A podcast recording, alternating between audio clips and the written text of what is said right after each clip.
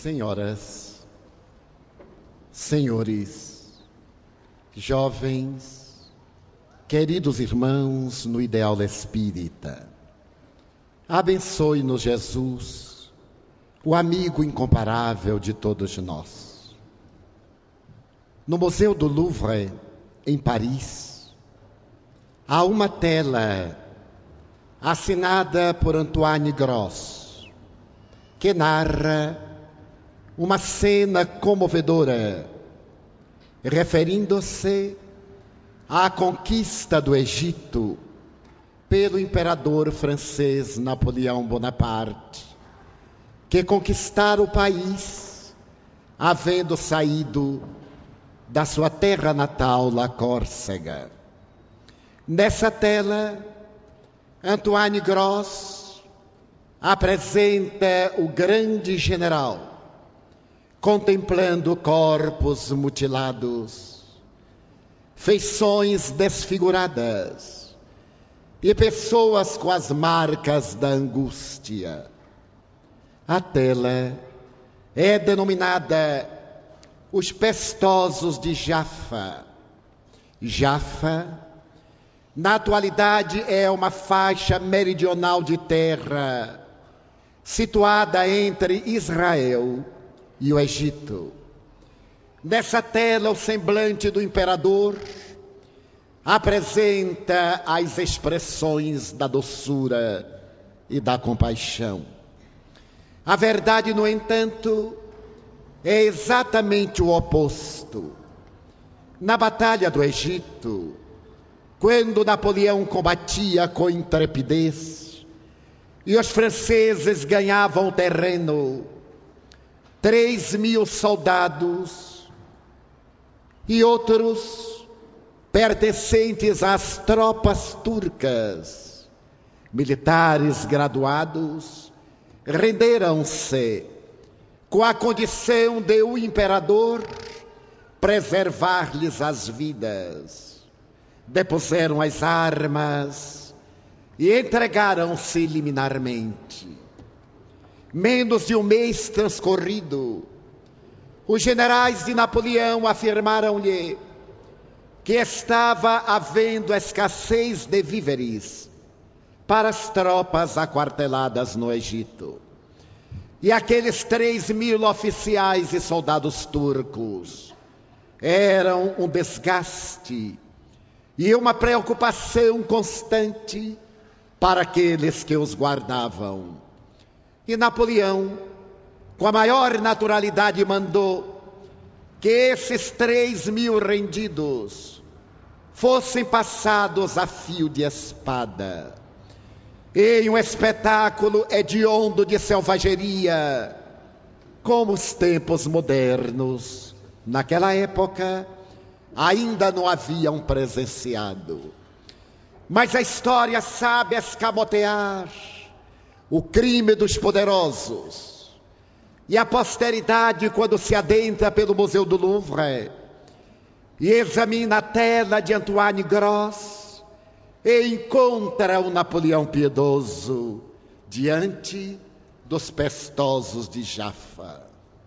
Lamentavelmente, escreveram Will e a senhora Durant a história é manipulada pelos poderosos.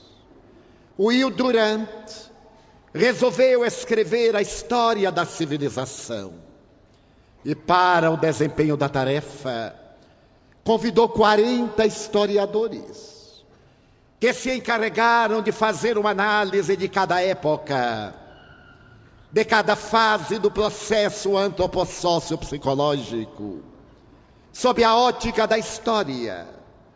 E após dez anos de exaustivos esforços, foram publicados 40 volumes, abarcando a história da humanidade desde a Antiguidade Oriental até o momento contemporâneo. E ao colocar um pós-fácil, Will Durant escreveu algo amargamente. A história sempre se repete. as criaturas humanas ainda não se deram conta que o leste sempre esteve em luta contra o oeste. Oriente e Ocidente combateram-se reciprocamente desde quando se reencontraram. A história demonstra que o poder da força não pode construir uma sociedade feliz. Nada obstante, nesses 6.640 anos de ética e de civilização, o general governou mais as nações do que o poeta. O ditador teve mais aplauso do que o filósofo. E nesse largo período da história, a humanidade experimentou apenas 260 anos de paz, fragmentada em diferentes épocas, para demonstrar a ferocidade do ser humano. E ainda hoje conclui: as criaturas humanas permanecemos nas guerras fratricidas, entre devorando-nos sob o estridor dos camartelos do ódio. Tem razão Will Durant, e estão perfeitamente fundamentados na verdade os 40 historiadores convocados para esse retrato biográfico histórico da civilização desde os seus primórdios. Porque ao terminar a Segunda Guerra Mundial, a cultura levantou-se para dizer nunca mais. O saldo da Segunda Guerra Mundial fez que as mentes menos sensíveis estremecessem as bases da razão e que os sentimentos se esfacelassem ante as estatísticas aparvalhantes. 50 milhões de vítimas civis. Nos campos de concentração de Hitler, 18 milhões de poloneses e de russos perderam a vida de maneira dolorosa. 6 milhões de judeus experimentaram o Holocausto e as sequelas danosas da Segunda Guerra Mundial ainda continuam abrindo cânceres e feridas outras que dilaceram o âmago da cultura e dos sentimentos humanos.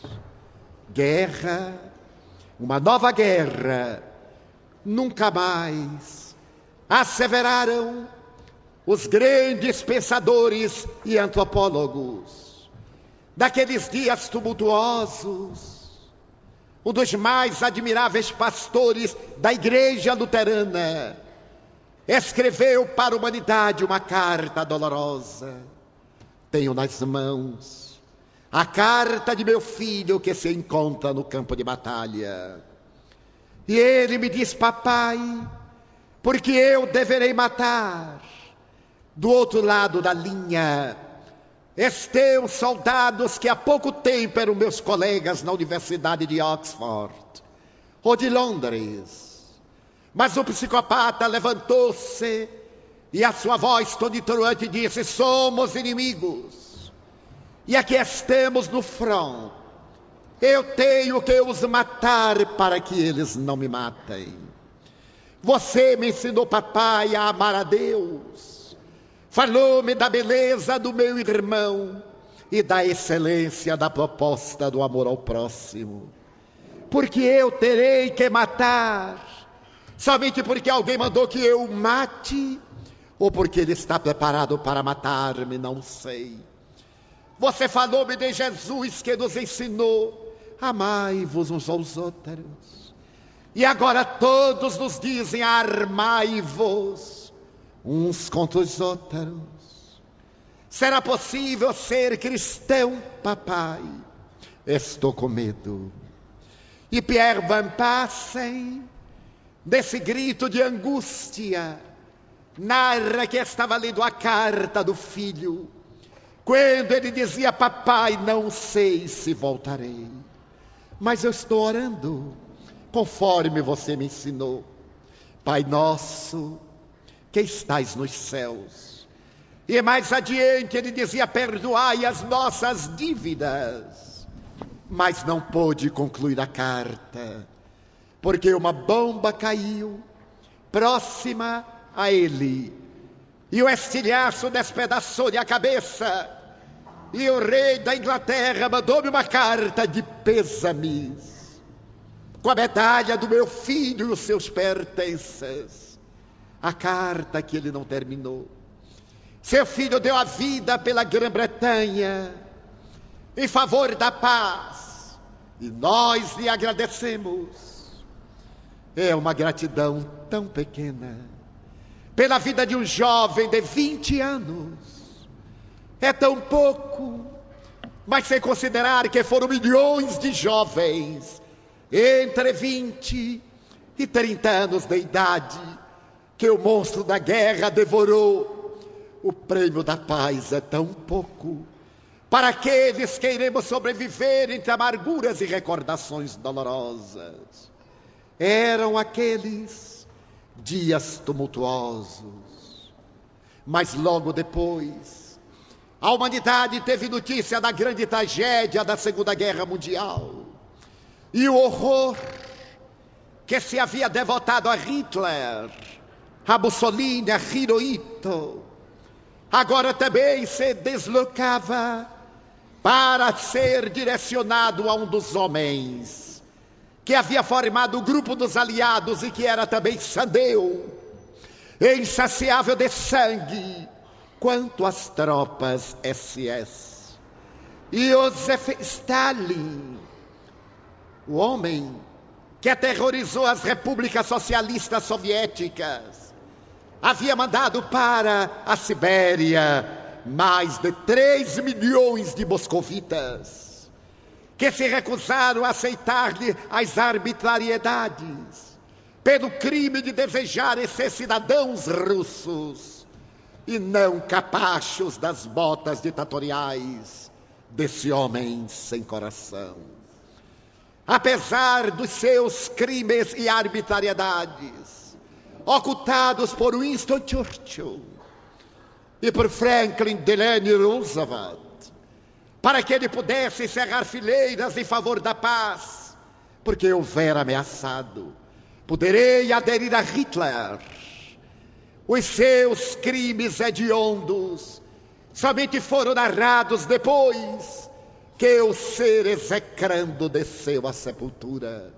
E soube-se que da Tchecoslováquia, nas florestas de Katyn, ele mandou matar 16 mil oficiais e soldados poloneses, apenas porque eram poloneses.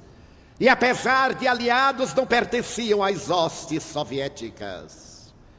E a humanidade soube, graças às imensas cicatrizes da história trágica de Oradour, na França, uma aldeia que as tropas hitleristas sitiaram, porque houve notícia de que um trem, um comboio, que levava objetos roubados dos museus da França para a futura capital do mundo, Berlim, havia desaparecido quando viajava numa noite e denunciaram que foram os partisans, os nacionalistas franceses que estavam em Oradour, as tropas hitleristas, destruíram toda a cidade, mataram a todas as criaturas, todos os animais, incendiaram a cidade e a floresta em Oradour até hoje não mais reconstituída, para servir de advertência às desatentas gerações belicosas. Mas se isso não bastasse, em uma outra cidadezinha da Tchecoslováquia, os nazistas fizeram exatamente a mesma coisa.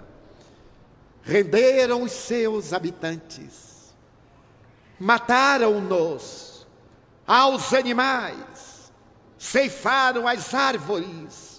E incendiaram também as árvores que ali estavam depois de queimarem tudo aquilo que fosse senciente. E a humanidade continuou na sua tragédia belicosa para vir a guerra da Coreia e mais tarde a do Vietnã. Os soldados americanos nunca tinham ouvido falar no célebre paralelo 23 e sequer eram capazes de encontrar nos mapas da Ásia o Vietnã. Mas a psicopatia do dirigente secreto da CIA, que desencadeou uma campanha anticomunista na América, mandando para o exílio homens como Charles Chaplin e pensadores da mais alta nomeada pelo pavor do comunismo célebre McCarthy, que mais tarde terá memória enxovalhada pela sua conduta sexual moral. Desencadeou esse ódio e milhares de jovens morreram na luta do Vietnã do Sul contra o Vietnã do Norte. Para nada. E as sequelas dessa guerra irão convocar no sudeste da Ásia novas guerras que a mentalidade de São Francisco e das universidades da Califórnia irão denominar guerra suja como se houvesse por acaso alguma guerra limpa. E o Camboja e todo o sudeste da Ásia, vencido pela guerra, expulsou a América. Depois de oito anos de dolorosas e lamentáveis lutas, em que as bombas de napalm eram atiradas e comoveu o mundo o espetáculo de uma menina cambojana fugindo de Saigon desnuda com outras crianças, que o napalm lhe havia devorado a pele e comoveu a terra. Não há pouco, ela deu uma entrevista nos Estados Unidos do que foram aqueles dias nas aldeias. E a humanidade nem assim modificou, porque o Khmer Vermelho, no Camboja, um povo de sete milhões de habitantes, em três anos, matou um milhão de civis, seu povo, porque não sabiam que era o comunismo que ele desejava implantar. O seu ódio era tal que primeiro mandava cavar as valas imensas, para depois as metralhadoras ceifarem-lhes as vidas, tombando nas valas que as cavadeiras cobriam de terra sem cessar. E o espetáculo da guerra prosseguiu. Ficou célebre o episódio das 30 horas, no mês de setembro de 1982, nos acampamentos palestinos no Líbano, de Sabra e Shatila, quando, sob o protetorado de Israel e do então Hoje, primeiro-ministro, foram assassinados 2.700 palestinos pacíficos em um campo de refugiados. Todos eles, mulheres, crianças, idosos, todos os seus animais. Depois, as árvores foram cortadas de metralhadora, repetindo os hediondos espetáculos de Oradur e da aldeia da Tchecoslováquia. E há aproximadamente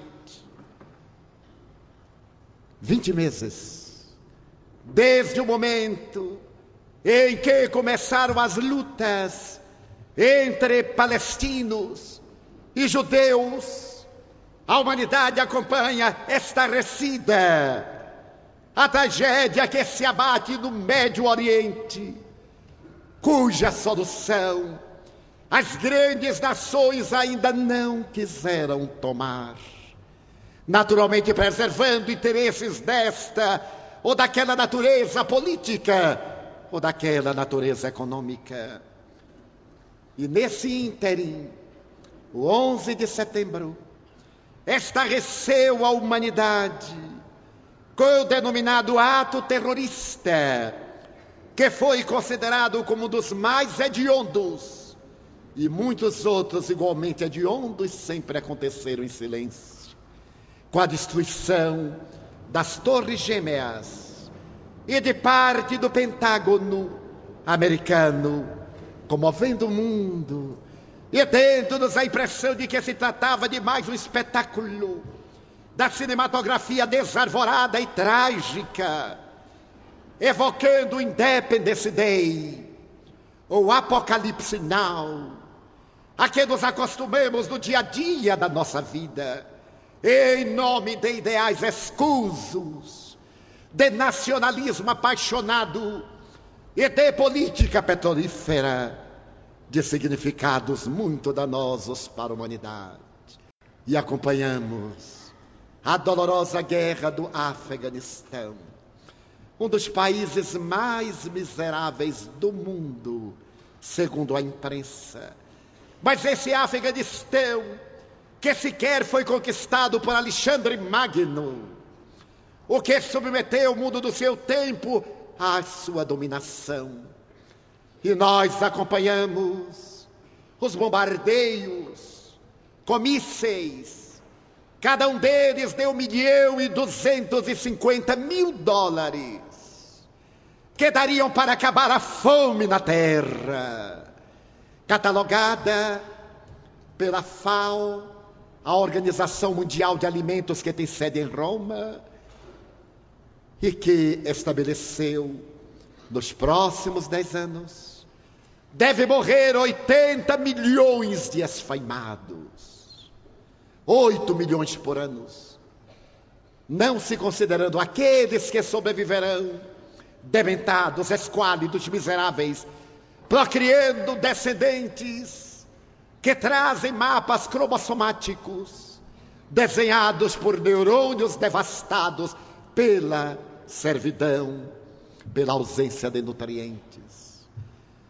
Quando Sua Excelência, o senhor presidente da República dos Estados Unidos tomou posse, ele estava anunciando que ia mandar ao Senado um projeto no qual solicitaria um trilhão e cem milhões de dólares para construir uma rede antimíssilo que colocaria sobre o seu país para defender-se dos adversários hipotéticos que desejassem esmagar a América.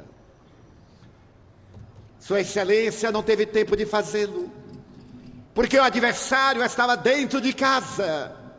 E logo depois, no dia 11 de setembro, a Bolsa de Nova York, segundo a imprensa, teve um prejuízo de um trilhão de dólares, que se vem reabilitando com muitas dificuldades ainda hoje.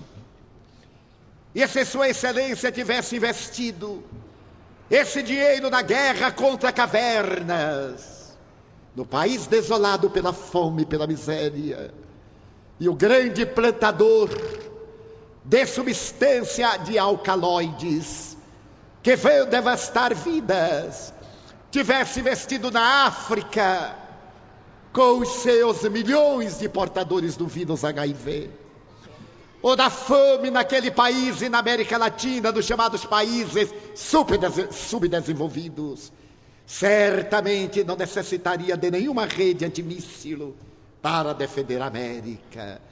Porque se é verdade que a força da violência mesquinha esmaga dizima milhões de vidas, não menos verdade é que o amor é o antídoto a todo esse mal que se transformou numa endemia pandêmica que agora toma conta da terra e violentos nos faz a todos.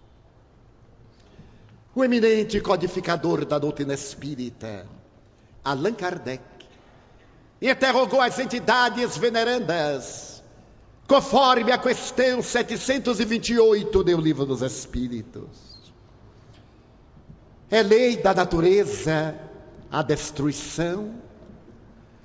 E os espíritos responderam sim. É preciso que tudo se destrua para que se renova. Esse fenômeno natural da destruição, adimos nós outro, é normal no nosso processo evolutivo, que se dá através do desgaste da face exterior da vida, para que o ser real desenvolva os valores intrínsecos que ainda lhe dormem em germe, para desabrochar um dia no seu hino de beleza da imortalidade. A lei de destruição em o livro dos Espíritos aborda que ela está presente em nossa vida. Nutrimos-nos graças à morte daqueles que nos vão oferecer as energias para a sobrevivência. Mas a criatura humana, porque raciocina, desborda da sua caça como esporte destruidor, ou para poder armazenar excessivamente, trazendo consequências funestas para a nossa vida e atentado contra a lei natural, a que vige no universo. E estudando ainda mais em profundidade a lei de destruição, Allan Kardec pergunta: o que é que leva o homem à guerra?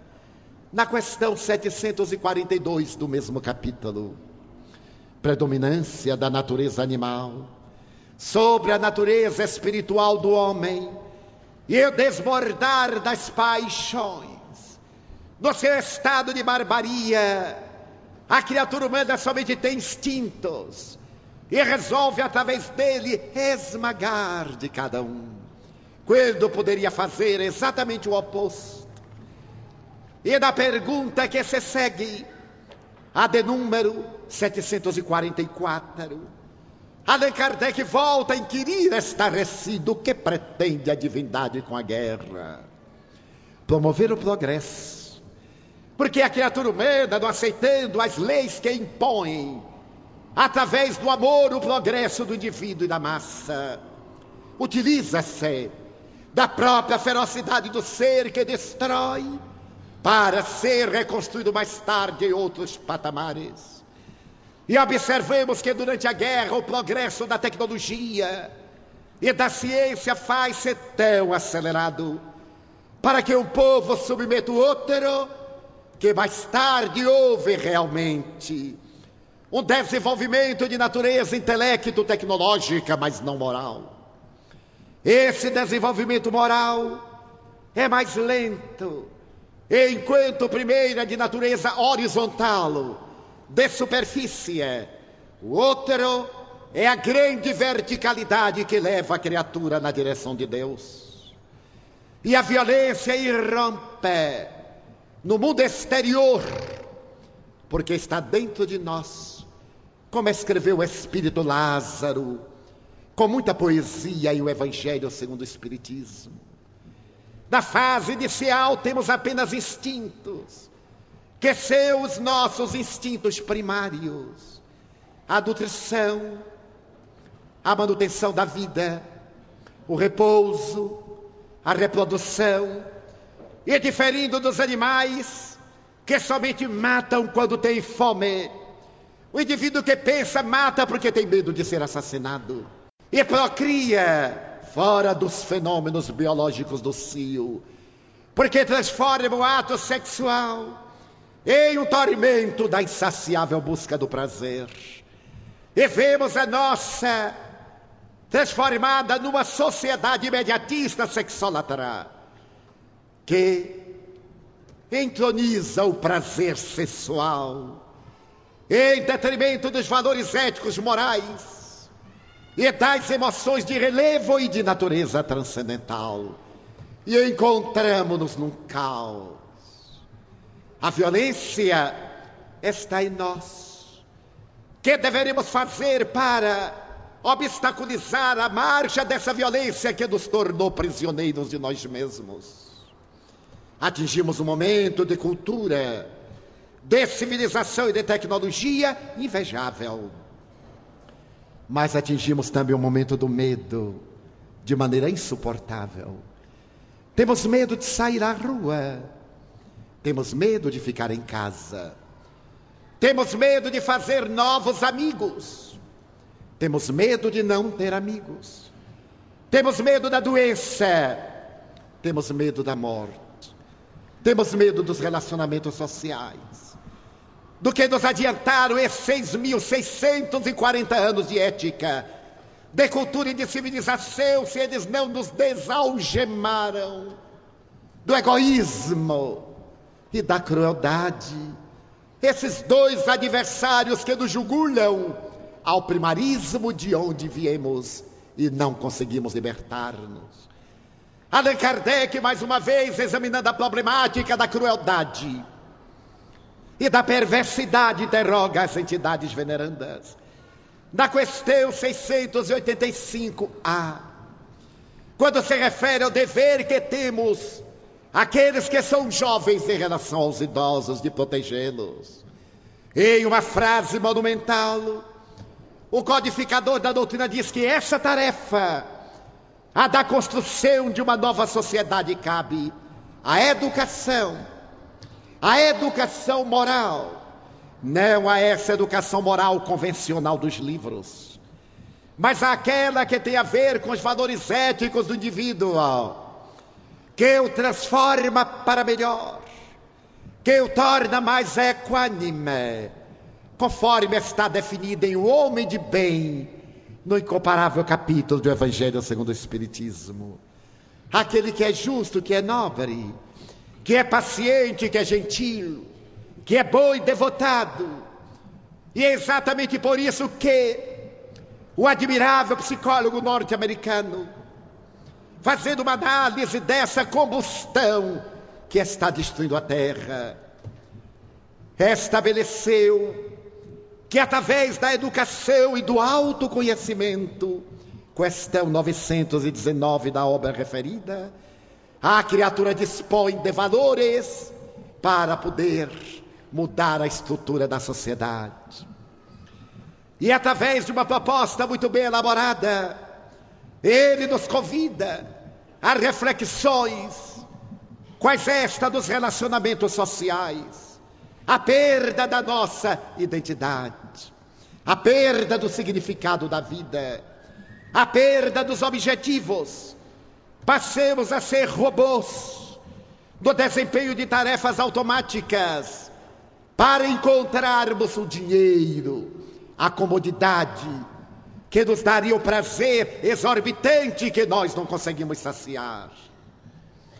E escreve o mesmo psicólogo que se conseguirmos realizar a busca do ser integral, daquele que se torne um homem psicológico, nós teremos encontrado a resposta contra a violência. Essa resposta contra a violência está em o Evangelho de Jesus, na conjugação do verbo amar, no amor terapia preventiva no amor terapia de natureza curativa. Essa proposta que a Federação Espírita do Paraná vem desenvolvendo faz 100 anos. Uma proposta de vida, rica de vigor, através dos ensinamentos incomparáveis de Allan Kardec. Desde quando nos apresentou a excelência da doutrina espírita esse farol da era nova, que irá iluminar a sociedade de dentro do indivíduo para fora, renovando como célula, para que o organismo social seja feliz.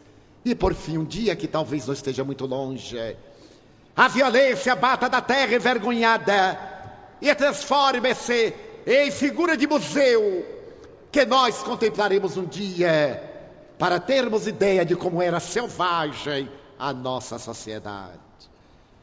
E o Espiritismo nos convoca a reflexões pessoais, após haver demonstrado no laboratório de ciência a continuidade da vida após a disjunção molecular da matéria, após nos haver demonstrado a excelência das leis que governam a vida e do amor de Deus, por intermédio da reencarnação. O Espiritismo brinda-nos com esta visão galáctica do universo, dos ninhos, das moradas, dos pousos, dos lares que cintilam, além da nossa pequenina casa terrestre, estimulando-nos a transformação moral interior e inadiável, que deveremos começar neste momento e não mais tarde, ensejando-nos uma ética moral baseada nas propostas do Evangelho, por ser o Evangelho o mais excelente código de ética moral da humanidade, conforme ainda Allan Kardec. E o pensamento do psicólogo Dr. Rolumei está respondido nessa colocação do Espiritismo, que é o amar, o trabalhar, o ter tolerância, perseverar nos ideais enobrecidos através da ação meritória da caridade, fora da qual não há salvação.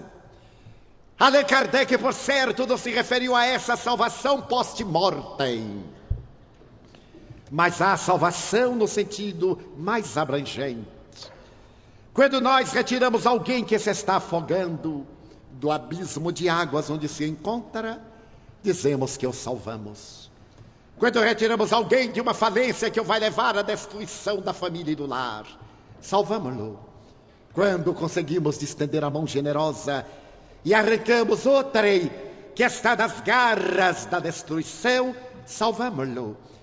A doutrina espírita, ao apresentar a caridade da iluminação de consciência, salva-nos do egoísmo devorador, do orgulho perverso, da crueldade degenerada. É a essa salvação que se refere o Mestre.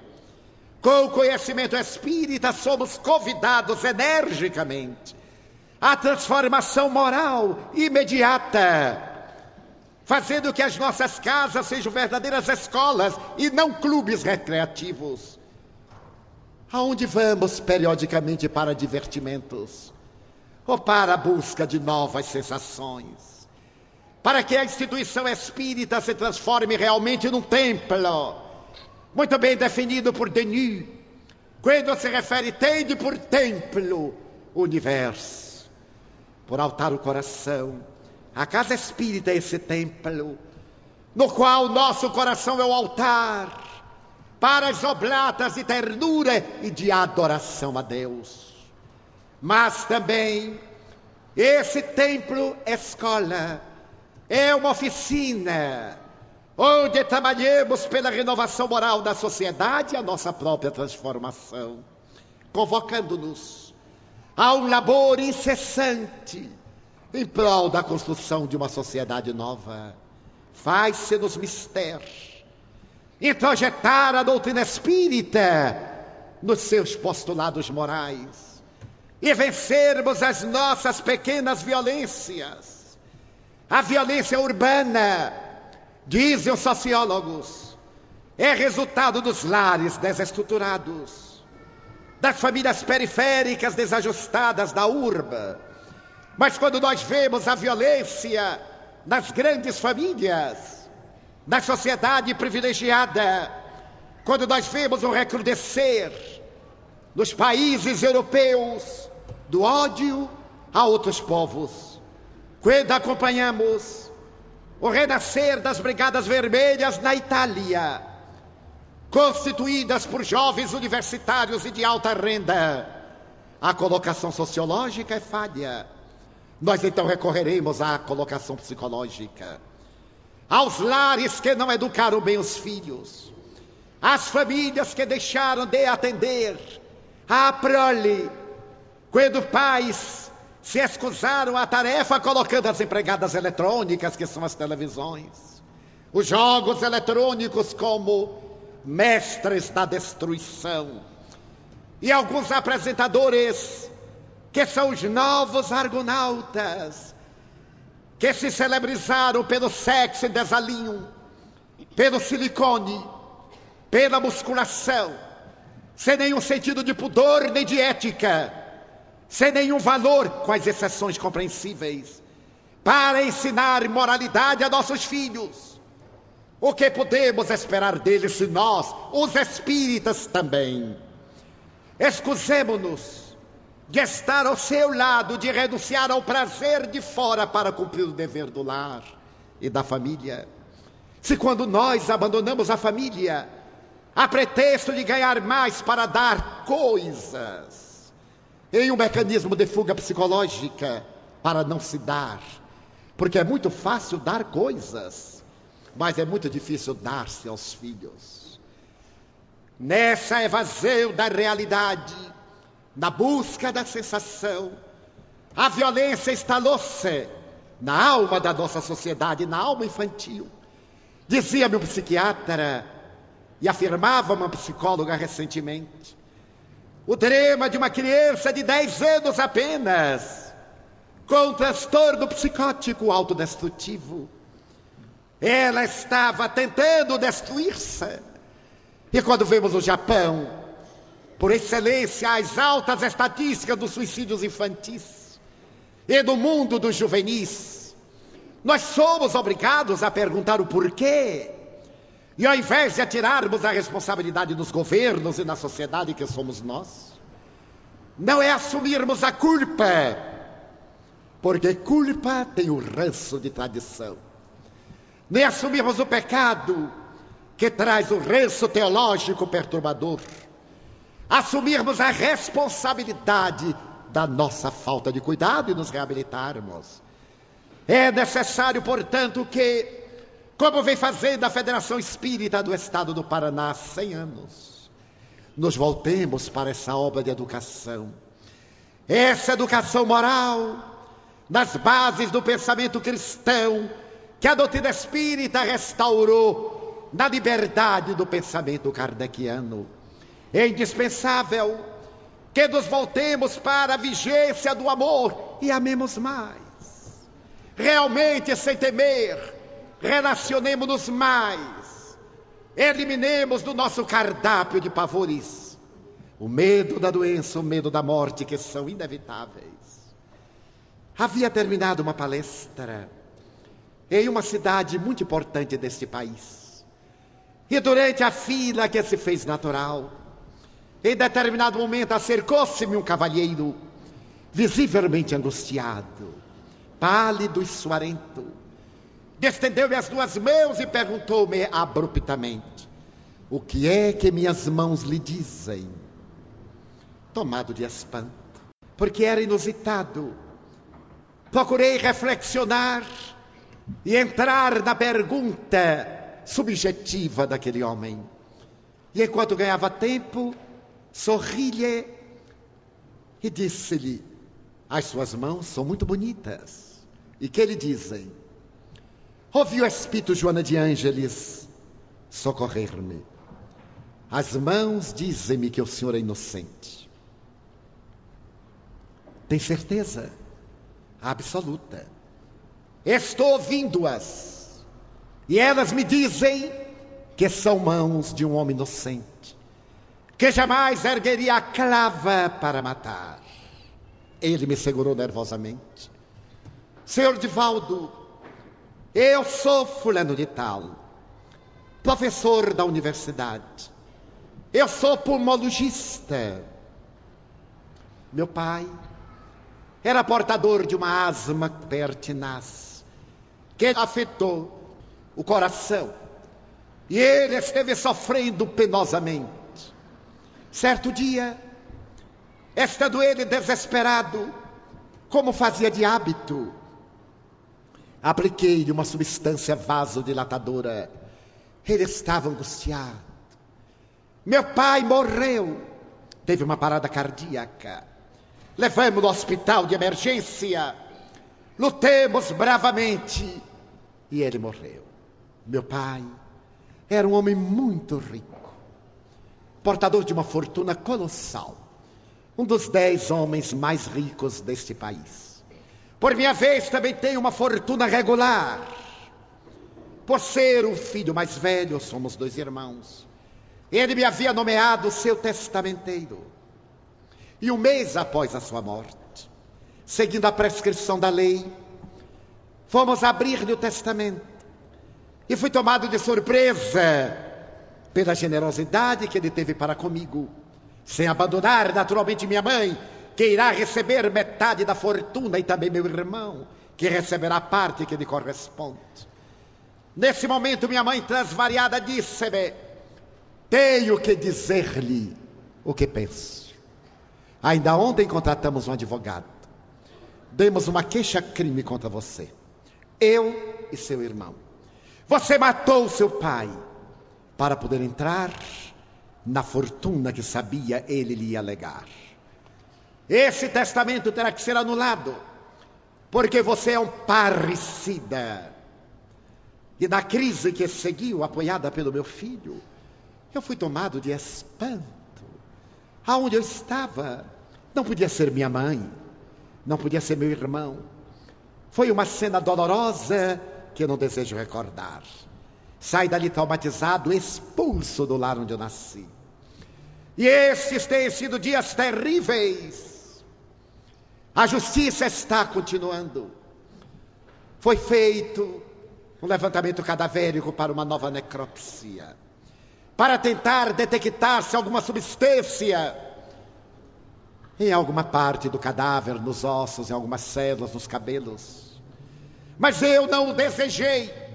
Se eu matei, não foi intencional. Sabendo que o senhor é espírita, eu sou materialista. A minha é uma cultura acadêmica. Alguém me disse, pergunte-lhe. E aqui eu estou eu não acredito em Deus, nem acredito no Senhor.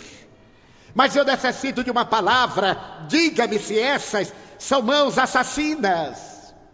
E já lhe disse que elas me estão informando que são inocentes. Se elas são inocentes, como eu deverei proceder? Porque estou planejando matar minha mãe, meu irmão, e matar-me. Qual é o sentido da vida? Vem a morte, somos aniquilados porque esta loucura. Quantos anos eu terei? Trinta? Duzentos? E a eternidade, o seu sentido. Eu segurei-o e disse-lhe: Eu lhe daria uma sugestão, já que o senhor veio até aqui.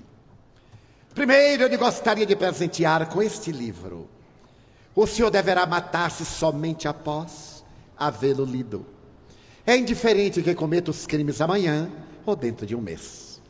Permita-se o um mês de vida que o senhor merece e que sua mãe e seu irmão merecem. Leia este livro, por favor. Contrate um criminalista. O senhor não deverá acusar a sua mãe, que deve estar transida de dor. Dê a seu irmão, sejam quais forem os motivos que o levaram a esta situação lamentável. Mas tem o direito de defesa está estabelecido nos divinos códigos. A sua vida é valiosa. O senhor deve ter uma família, sim, tenho filhos. Deverá preservá-lo, preservando a sua existência. E vamos tornar-nos amigos. Falemos-nos periodicamente.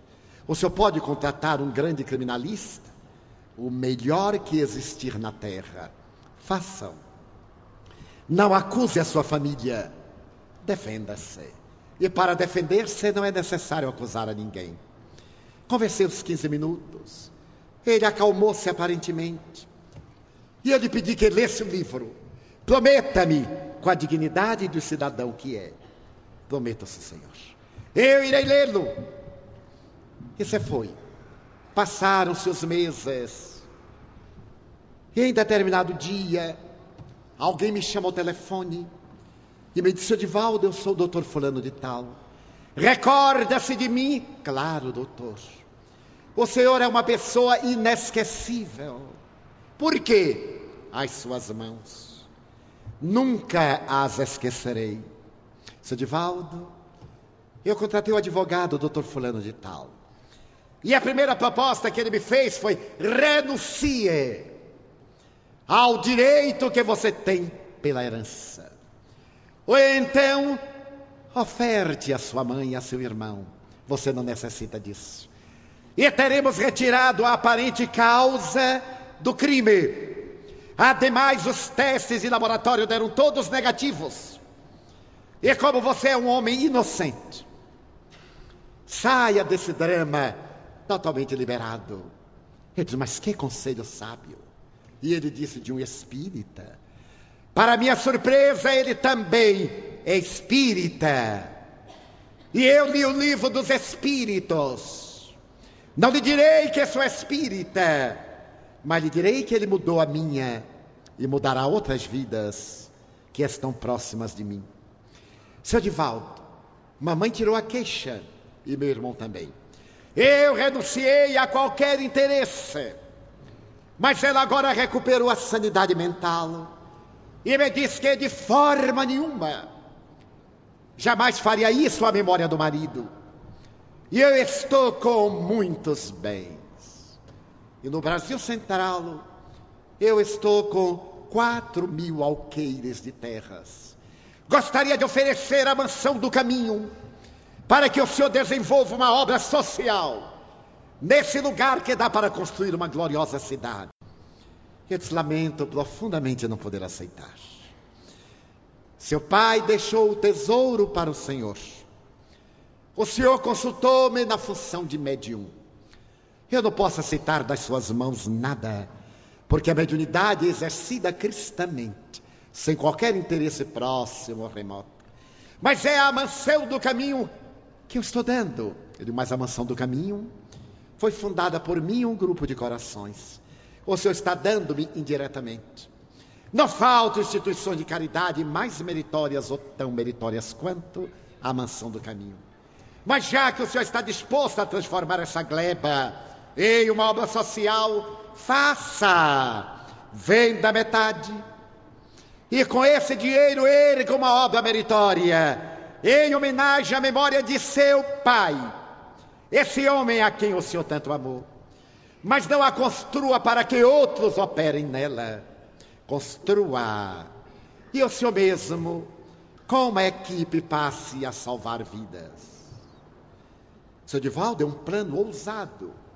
Mas ser espírita é ter a ousadia de ser diferente, é ter a coragem de não pertencer à comunidade dos desastrados e dos desastrosos.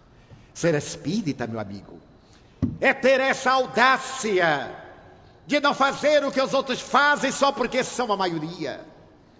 Alguém um dia me disse, sendo uma epidemia de gripe, a maioria estiver gripada, e como nós dizemos que a maioria é que faz o patamar, o parâmetro, então saúde não seria o estado de epidemia gripal. Não importa que sejamos uma pequena minoria, que sejamos alguns, mas que sejamos de qualidade. O pouco fermento levanta a massa. E é necessário ter coragem de ser diferente sem a presunção de ser melhor. Ser apenas alguém que encontrou Jesus e que a partir desse momento passou a luarizar a sua vida íntima, tornando um seguidor digno de cumprir as pegadas desde há dois mil anos. Irei a Salvador quando quiser. Veio e dialogamos. Ele me falou do sentido do Espiritismo na sua vida, na sua família. E um dia, quando a mãe lhe perguntou, mas por que você mudou? E eu lhe ofereci de presente o livro dos Espíritos.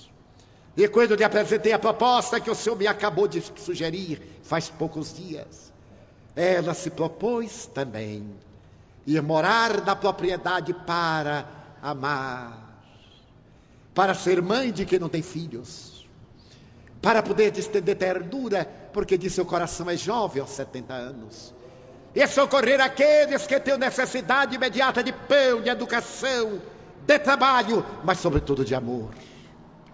Abraçamos-nos. E eu me recordei de Jesus, quando disse ao doutor da lei: Vai tu e faz o mesmo. Depois da parábola do bom samaritano. Ali estava o bom samaritano. Ele me vinha dizer: o Espiritismo mudou a minha vida. Sou agora um homem diferente. Passaram-se 25 anos já. Ele está com a minha idade, que eu não vou dizer quantas. A mãezinha já viajou para a imortalidade. E o pai está reencarnado na obra, que vai levar adiante depois, sem que ele saiba. Porque antes de viajar na direção do corpo, o venerando Senhor veio falar-me do projeto espiritual para um dia ele dirigir a obra de amor que seu filho executou com os tesouros que ele deixou na terra. O Espiritismo vem para tornar-nos melhores, retirar de nós a crítica ácida de uns contra os outros, a fiscalização dos erros dos outros. Veio para colocar não doçura em nossos lábios e fel em nosso coração, mas fraternidade em nossas vidas.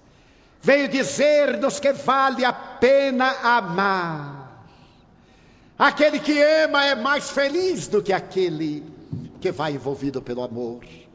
E a única maneira de acabar com a violência, com as guerras, será através da nossa pessoal transformação individual e inalterada. A Federação Espírita convida-nos a reflexões em torno de um século dedicado ao trabalho de construir vidas e durante esse século a federação fez. Aqui passaram as imagens de alguns daqueles heróis nos tempos difíceis das catacumbas. E alguns que aqui estão presentes e nós vemos, particularmente José Lopes Neto, que aos 19 anos de idade foi secretário da Federação Espírita do Paraná. O venerável Dr. Lauro Schleder, o trabalhador inesgotável de recursos João Guignone, o dedicado a Bibeísfer, o sorridente Melo e toda uma elite de homens e de mulheres extraordinárias que tiveram a coragem de renunciar à vida, como Dona Mary Pinto. Falou-se aqui dos 40 mil alunos que passaram pelas escolas. E a vovó Schleder, Dona Adelaide, diz: Oh, que togenaria! Com Mary e com as minhas filhas, comecemos o trabalho no berço e começamos o trabalho das costuras das escolas.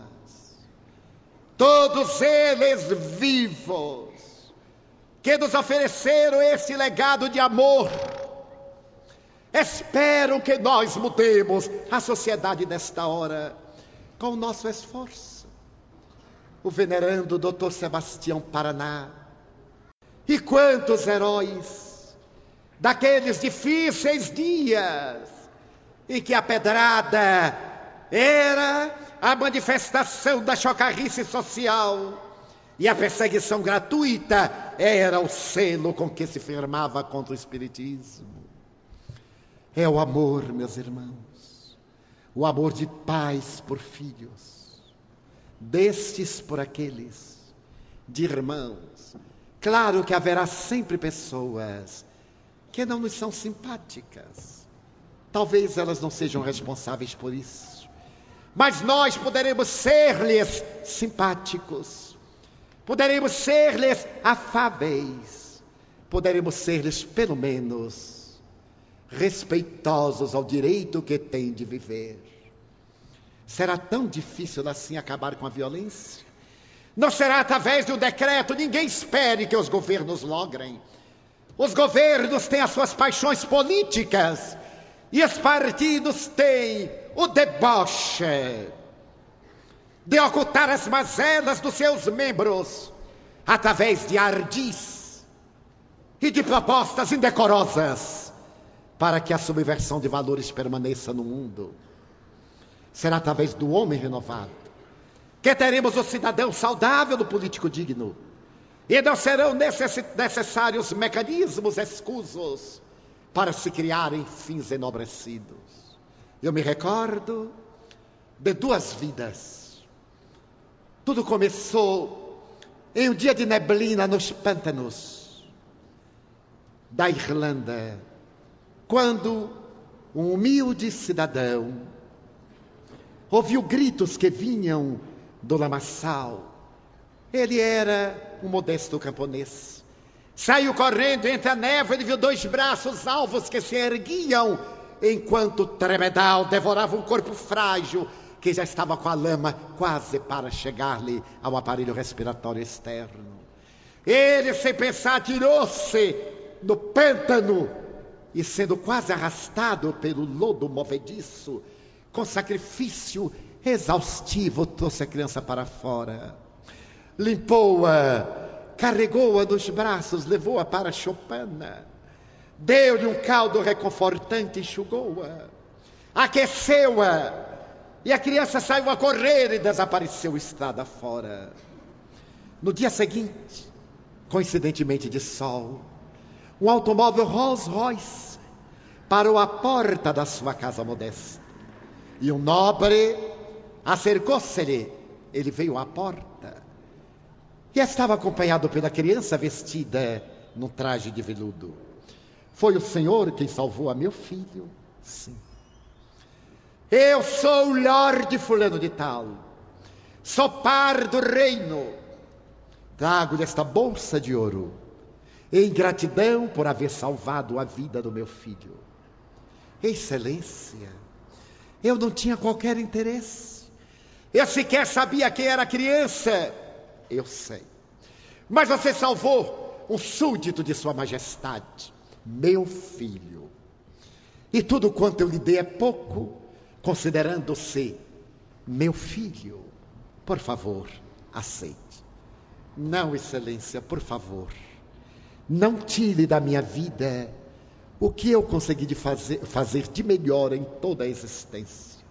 Homem de Deus, veja o que é pobre, que faz na vida, sou lavrador, excelência. São suas as terras? Não. Do Lorde Y, meu amigo. Eu irei comprar-lhe estas terras em seu nome, para dá-las. Excelência, eu não mereço. Eu não fiz nada demais. Poderia ter sido qualquer pessoa, mas não foi qualquer pessoa. Foi o Senhor e ele é meu filho.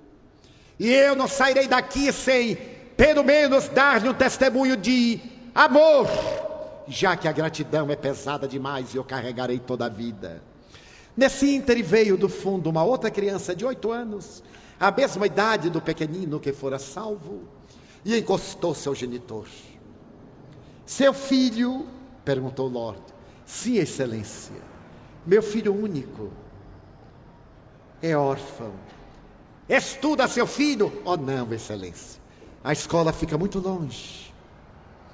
Que vai ser o seu filho? Agricultor, como eu. Ele vai trabalhar no solo. Meu avô, meu pai, eu, ele. Fomos todos trabalhadores da terra. Pois bem, você salvou meu filho. Eu lhe peço que me deixe salvar o seu filho. Eu sou muito rico. Pretendo levar o seu filho a Londres, matriculá-lo-ei em um colégio, colégio da nobreza, onde meu filho estuda. Ele virá passar férias com você. Você não tem o direito de impedir-lhe o destino. Se ele corresponder pela inteligência e pela capacidade de assimilação, eu levarei à universidade até onde ele possa ir, mas você tem o dever de dar-me seu filho para que eu o salve. E agora? O lavrador olhou para o menino pálido. Não posso impedir que meu filho seja feliz. Dilacera minha alma. Mas eu deixarei que Sua Excelência leve meu filho e que me mande no período de férias. Muito bem. Beijou o filho, o menino se foi. Retornou ano após ano. O menino era muito inteligente. Estudou na faculdade de medicina. Recebeu diploma no Hospital Santa Maria, o melhor de Londres. Dedicou-se à bacteriologia. Depois da Segunda Guerra Mundial, um dos homens mais importantes do mundo estava morrendo de pneumonia. Os médicos ali sentiam-se impossibilitados de salvar-lhe a vida. Quando foram surpreendidos por um colega que chegava nervoso, trazendo na mão uma ampola, e de imediato preparando a seringa pelos métodos da época, para aplicar uma injeção. Acaba, acaba de ser descoberta a penicilina. E durante aquela semana, a terapia com a penicilina salvou o homem. Esse homem, Winston Churchill, o pai da penicilina, Alexander Fleming, Winston Churchill, o menino que foi salvo dos pântanos da Irlanda. Alexander Fleming, o filho do camponês que salvara Churchill e cujo pai levaram para estudar na Inglaterra. O amor. O amor daquele homem salvando uma criança e recusando-se a qualquer retribuição. Receberia do Lorde a oportunidade de salvar milhões de vidas porque depois de Alexander Fleming, o mundo não foi mais o mesmo. Depois de Winston Churchill, o mundo não foi mais o mesmo. Dois homens, quatro homens, quatro destinos, milhões de vidas. Um dia, no Museu do Louvre, a tela de Antoine Gross estará como a outra duas mãos distendidas, recebendo o relógio do tempo em luz, no qual está escrito o código do amor para sempre, para toda a eternidade. Nesta noite memorável e evocativa, esquecemos-nos por momentos que sejam as nossas angústias e as nossas ansiedades e digamos ao Senhor do universo: Amamos-te e agradecemos-te, Senhor, por tudo quanto nos deste, por tudo quanto nos dás. Muito obrigado pelo ar, pelo pão, pela paz, pela beleza que meus olhos veem no altar da natureza, olhos que veem o céu, a terra e o mar, que acompanham a ave ligeira que corre fagueira pelo céu de anil, que se detém na terra verde salpicada de flores, em tonalidades mil. Muito obrigado, Senhor, porque eu posso ver meu amor, mas diante da minha visão, eu detecto os cegos, que ando na escuridão, que tropeço na solidão, que choram na multidão por eles eu oro e a ti eu imploro comiseração, porque eu sei que depois desta lida, na outra vida, eles também enxergarão.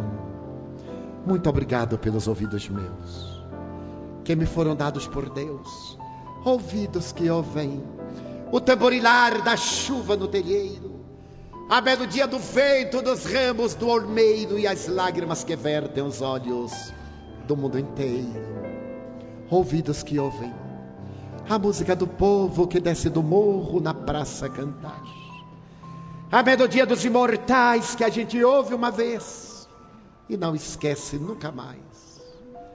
A voz melodiosa, canora, melancólica do boiadeiro e a dor que geme, que chora no coração do mundo inteiro. Pela minha faculdade de ouvir, pelos surdos eu te quero pedir. Eu sei que depois desta dor, no teu reino de amor eles escutarão. Obrigado pela minha voz e pela sua voz, pela voz que ama, pela voz que canta, que ensina, que ilumina, que legisla, que trauteia uma canção. Pela voz que o teu nome profere com sentida emoção. Diante da minha melodia eu quero rogar pelos que sofrem de afasia, não falam de noite, não cantam de dia, oro por eles. Eu sei que depois desta prova da vida nova cantarão. Obrigado pelas minhas mãos que aram, que semeiam, que agasalham, mãos de ternura, que libertam da amargura, mãos que apertam mãos de caridade, de solidariedade, mãos de sinfonias, mãos de psicografias, mãos de poesias, mãos de cirurgias. mãos dos adeuses, que limpam feridas, que enxugam lágrimas, e suores das vidas, pelas mãos que atendem a velhice, a dor, a enfermidade, o desamor, pelas mãos que no seio embalam o corpo de um filho alheio, sem receio, e pelos pés que me levam a andar, sem reclamar. Muito obrigado, Senhor, porque eu posso caminhar diante do meu corpo perfeito, eu te quero louvar, porque eu vejo na terra aleijados e felizes, amputados, marcados, paralisados, que não se podem movimentar. Oro por eles. Eu sei que depois desta expiação, na outra reencarnação, eles também caminharão. Muito obrigado por fim, pelo meu lar. É tão maravilhoso ter um lar. Não é importante se este lar é uma mansão, uma favela, um grabato de dor, um ninho, um bangalô seja lá o que for, mas que dentro dele exista a figura do amor de mãe, ou de pai, de mulher, ou de marido, de filho, de irmão, de um amigo, a presença de alguém que nos dê a mão. Pelo menos a companhia de um cão, porque é muito doloroso viver na solidão.